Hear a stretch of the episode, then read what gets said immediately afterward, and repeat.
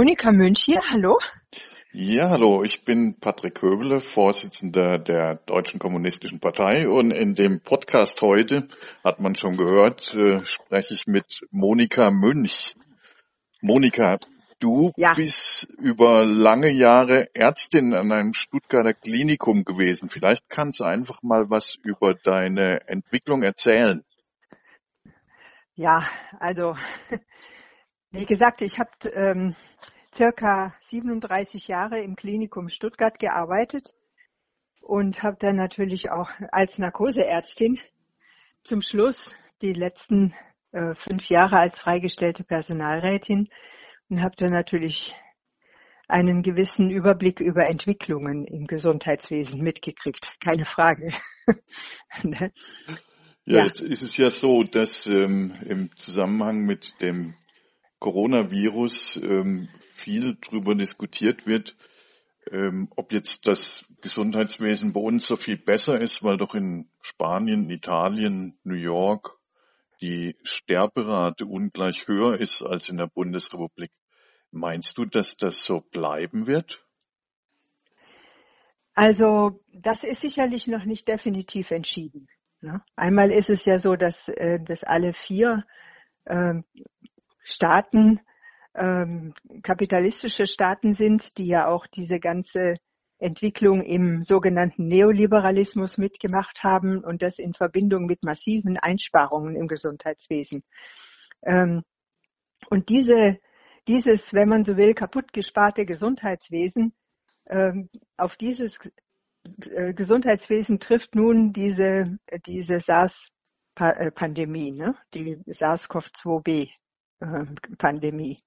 Das ist natürlich insofern ein Desaster, als es sich um ein hoch ansteckendes Virus handelt mit ähm, zu erwartenden äh, Intensivfällen in der, also intensivstationspflichtigen Fällen in der Größenordnung bis, äh, bis 20 Prozent etwa und ähm, vor allen Dingen auch mit einer hohen Sterberate. Also das ist wirklich ein sehr gefährliches Virus. Ne? Äh, man geht davon aus, dass allein in der Bundesrepublik unter Umständen mit bis zu einer Million Tote zu rechnen ist in dem Zusammenhang. Ja, das finde ich ja, das finde ich ja, wenn ich dich kurz unterbrechen darf, auch ja. eine, eine ganz einschneidende Geschichte. Also ich bin, bin gestern gestoßen, hatte das schon mehrmals gehört, aber ich hatte es selber noch nicht gelesen, auf diese Risikoanalyse des, im, im Bevölkerungsschutz von 2012 ich sage das jetzt mal mhm. extra, es ist die Drucksache 17 12051 des Deutschen Bundestages. Und dort ja. ist es ja so, dass ab Seite 55 ein Beispiel gerechnet wird, nämlich ein Ergebnis einer Risikoanalyse Pandemie durch Virus Modi SARS, also einen veränderten SARS-Virus. Ähm, mhm. Dort wird eigentlich ein Beispiel gemacht, wo ich jetzt als relativer Laie immer nur gelesen habe, das ist so vorausgesehen im Jahr 2012, 2013, wie es jetzt genau abläuft. Und dort gehen die davon aus, ja, Größenordnung, Millionen Tote und ähnliches. Und jetzt äh, habe ich mich da gefragt, sag mal, äh, das ist doch, wenn man 2012, 2013 sowas schon vorhergesehen hat, und dann weiterhin in diesem Gesundheitswesen Abbau betrieben hat, das ist doch, was ist das, unterlassene Hilfeleistung oder grobe Fahrlässigkeit mit, mit Todesfolgen. Also ich war echt schockiert, als ich das gelesen habe. Ich nehme an, du kennst das sicherlich besser wie ich, aber äh, ich war geschockt. Ja, da hast du auch allen Grund dazu. Ich meine, das ist zumindest ein, ein Hinweis darauf, dass da ähm, man kann das eigentlich juristisch schon gar nicht mehr in Worte fassen. Ne? Auf jeden Fall heißt es, dass keine entsprechende Vorsorge betrieben worden ist. Also wenn man gewusst hat, dass so eine Pandemie durchaus wahrscheinlich ist, und das geht ja aus diesem Papier hervor, das gründet sich ja auf Erfahrungen, die mit der SARS-Epidemie 2003 gemacht worden sind. Ne? Ähm, wenn man davon ausgeht, dann kann man das Gesundheitswesen nicht so gestalten, dass man ähm, das Personal abbaut, dass man das, ähm, dass man die kleinen Krankenhäuser schließt, also in den wohnortnahen Bereichen die Krankenhäuser schließt, dass man das gesamte Grund, Gesundheitswesen im Grunde der Profitwirtschaft in den Hals wirft und dadurch Prioritäten gesetzt werden, die, die gar nicht mehr ähm, zum eigentlichen Ziel, nämlich das Gesundmachen von Leuten, die Behandlung von Patienten im Vordergrund hat, sondern sondern äh, im Vordergrund steht dann, wie viel kommt letztendlich an Erlös dabei raus, wie viel kommt an Profit dabei raus. Das verschiebt ähm, die Behandlungsspektren teilweise und führt vor allen Dingen dazu, dass eben aufgrund von Patienten und Personal massiv gespart wird, mit äh, eingeschlossen, dass keine Vorhaltung betrieben wird, dass also zu wenig ähm, Luft im System ist, um entsprechend äh, solche Ereignisse überhaupt auffangen zu können.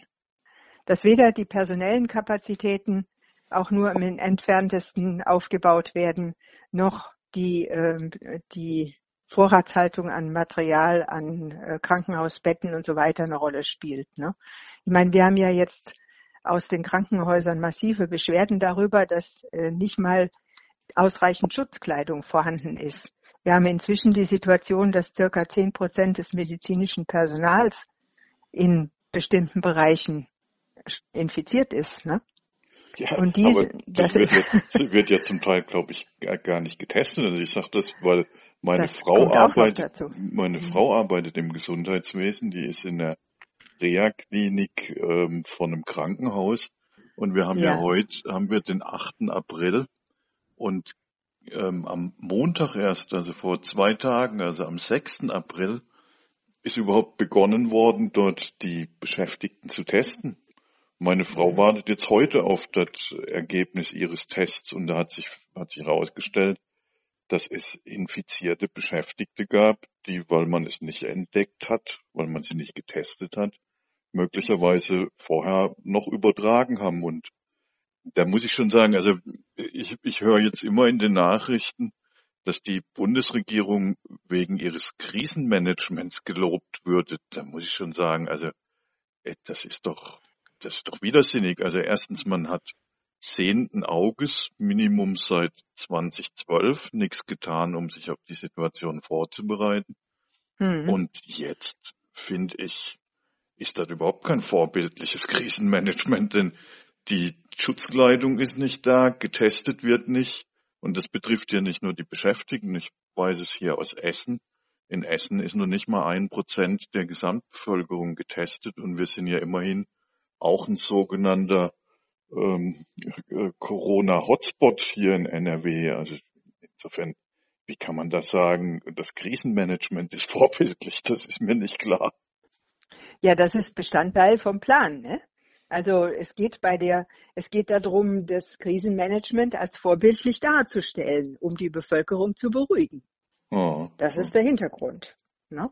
Das lässt ist sogar äh, in ja in entsprechender Planung der Bundesregierung zum Thema äh, Bewältigung der Krise jetzt ist es ist es so vorgesehen, das über die Medien entsprechend beruhigend zu kommunizieren.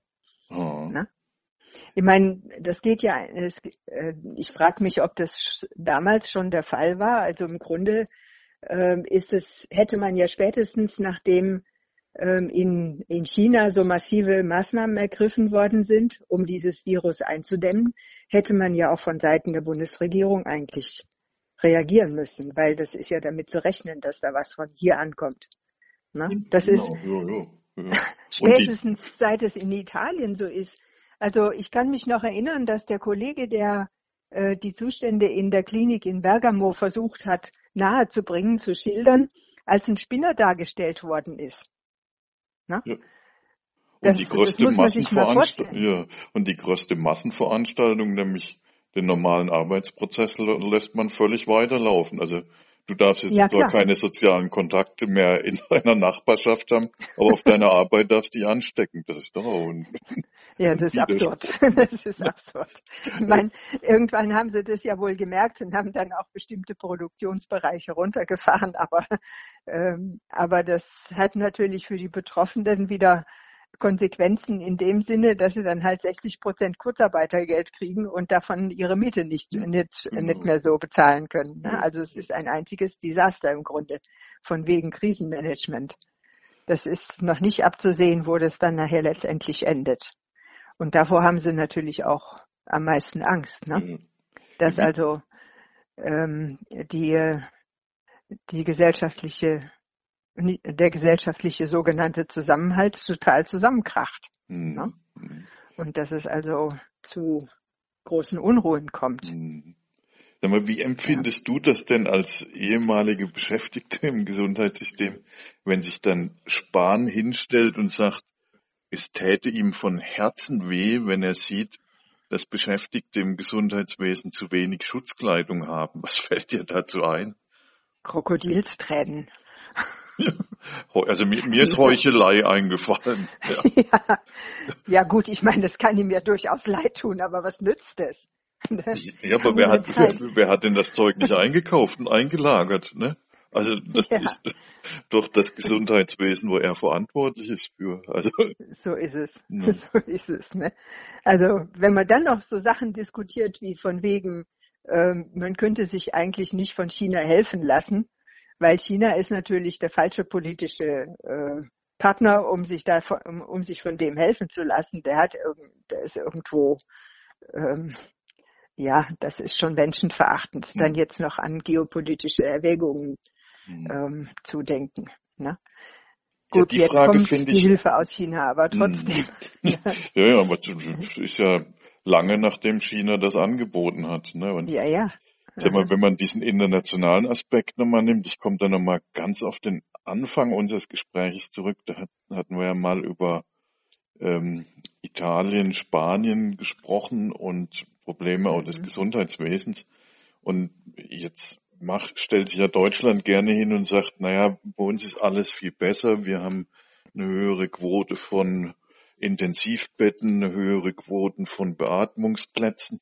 Aber wenn ich das richtig im Ohr habe, war es doch vor allem Deutschland, die in der EU massiv gedrängt haben, dass im Gesundheitswesen in Italien, Spanien eingespart wird und die massiv dran schuld sind, dass es in Griechenland im Prinzip keins mehr gibt, kein Gesundheitswesen. Ne? Ja.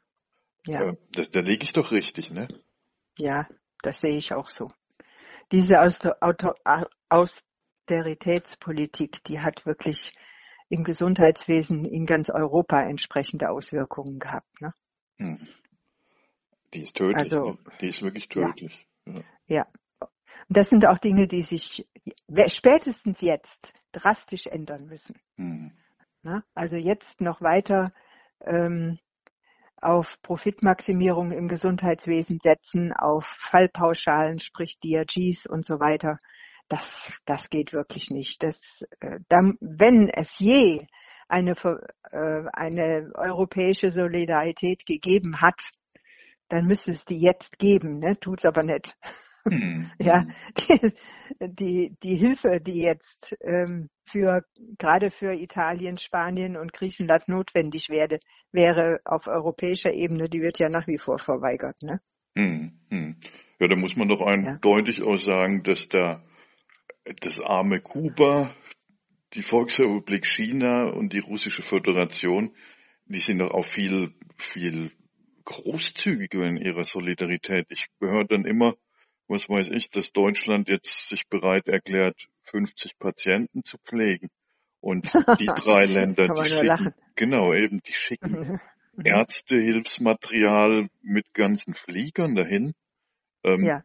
Und da komme ich nochmal zu einem Punkt. Also wir haben ja beide mitgewirkt, dass wir diese Petition gegen die Sanktionen auch initiiert haben. Also ich finde doch, dass diese Sanktionen auch gegenüber Syrien, Iran ähm, in dieser Phase äh, nur noch und Venezuela. Ja, und Venezuela. Und Kuba. Das, genau, das ist doch, das ja. ist doch Mordbrennerei oder wiederum ja. ähm, eine, eine Verhinderung dessen, dass die Menschheit gemeinsam gegen, gegen diesen Virus arbeitet. Und das, das muss doch weg. Also die Sanktionen müssen doch weg. Ja, das muss sofort weg. Ne?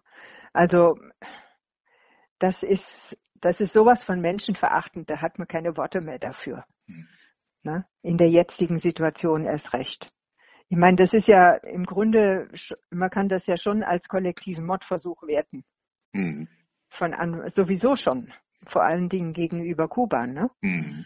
Und äh, das ist in der jetzigen Situation schon erst recht völlig unangebracht. Mhm. Ne? Ja, eigentlich schreit das ja. ja also insofern finde ich die Petition unbedingt richtig. Mhm. Ja, wir müssten ja eigentlich, eigentlich mussten wir, mussten wir permanent auf der Straße sein und demonstrieren, ne, wenn wir das nicht dürfen. Ne? Ähm, ja, ja. Also vielleicht müssen wir da auch nochmal in Richtung 1. Mai doch überlegen, dass wir uns den nicht ganz von der Straße nehmen lassen. Also jetzt kann ich viele Maßnahmen ja durchaus nachvollziehen mit Kontaktverbot oder Kontakteinschränkungen und allem.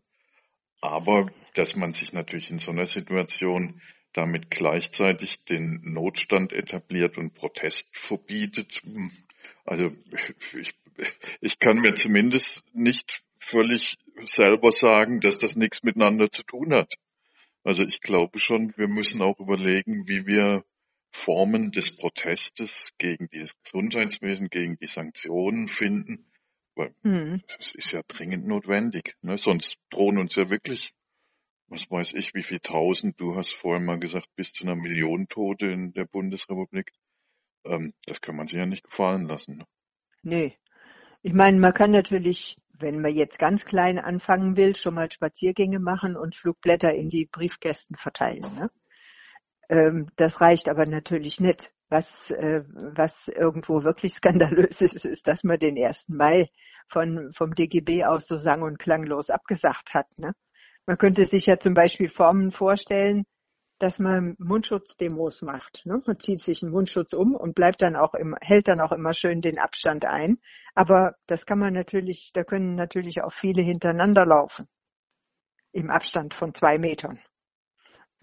Nur als Beispiel. Ja, ja, ja. Also ich würde mal sagen, wenn wir mit unserem Podcast dazu ein bisschen Anstoß geben, darüber nachzudenken, dann wäre das auch schon eine gute Geschichte, ne? Ja, ja. Ne? Und ansonsten ist es ja so, dass von einzelnen Kliniken oder beziehungsweise großen Kliniken ja ähm, äh, Forderungsschreiben an die Politik gerichtet werden die müssten natürlich auch entsprechend verbreitet werden als, ähm, als gute Beispiele. Ich habe hier zum Beispiel ein Schreiben von, von der Uniklinik Jena, ein Schreiben von der Charité und Vivantes.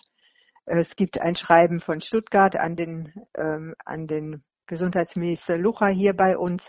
Also solche Formen kann man, sie stehen einem natürlich jederzeit offen. Also die nutzen, die Nutzung der, äh, der neuen Medien in dem Zusammenhang. Ne? Aber das reicht natürlich nicht für den 1. Mai, das ist klar. Am 1. Mai müsste man sich schon was Handfesteres überlegen. Aber die, die zündende Idee hätte ich gern. Dann ja. würde ich mal sagen, ich glaube, wir beide haben mit unserem Gespräch zumindest den Impuls gegeben, dass viele, die uns hören, drüber nachdenken. Und wenn wir das gemacht haben, dann finde ich, war unser Gespräch doch schon sinnvoll, oder? Ja, ein bisschen schon. Ne? ein Tropfen, ein, ein Sandkorn mehr für die Wanderdüne, die nachher alles unter sich begraben sollte. ja, ja, dann danke ich dir, Monika. Ne? Kein Problem. Gut, dann okay. einen schönen Nachmittag noch. Tschüss. Ja, danke, Patrick. Wünsche ich dir auch. Tschüss.